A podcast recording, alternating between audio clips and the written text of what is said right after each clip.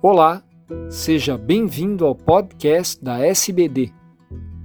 Eu sou Fernando Valente, professor da Faculdade de Medicina do ABC e editor do podcast.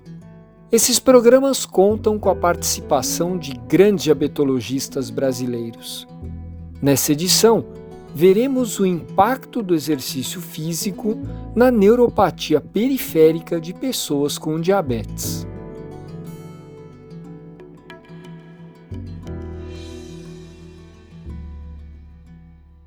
Olá, meu nome é William Valadares, sou profissional de educação física, membro do Departamento de Diabetes, Exercícios e Esportes da Sociedade Brasileira de Diabetes e aluno de doutorado do Laboratório de Dor e Analgesia no programa de pós-graduação em Ciências Biológicas, Fisiologia e Farmacologia da UFMG.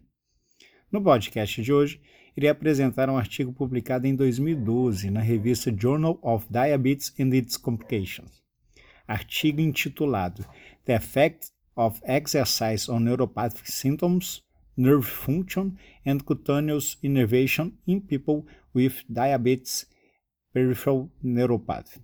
Ou, em bom português, o efeito do exercício sobre os sintomas neuropáticos, função nervosa e inervação cutânea em pessoas com neuropatia diabética periférica.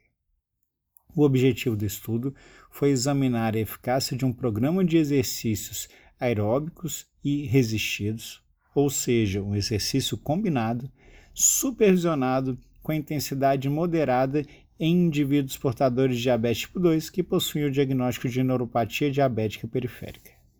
Para isso, recrutaram 17 indivíduos portadores de diabetes tipo 2 com o diagnóstico de neuropatia diabética periférica, sendo 8 homens e 9 mulheres, com idade média de 58 anos de idade e tempo médio de diabetes de 12 anos. Como métodos avaliativos foram utilizados a escala visual analógica de dor para mensuração da dor e o questionário de Michigan para quantificação dos sintomas neuropáticos. Foi utilizada também uma biópsia cutânea da extremidade inferior, distal e proximal para análise das medidas da função nervosa e densidade da fibra nervosa intraepidérmica e sua ramificação. Observou-se com os resultados reduções significativas da dor pela escala visual analógica, redução dos sintomas neuropáticos pelo questionário de Michigan e aumento da ramificação intraepidérmica das fibras nervosas avaliadas pela biópsia.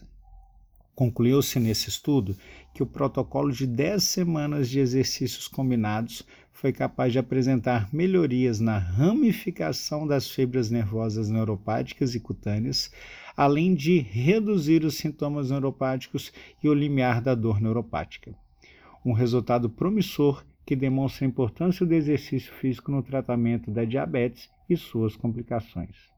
Até a próxima!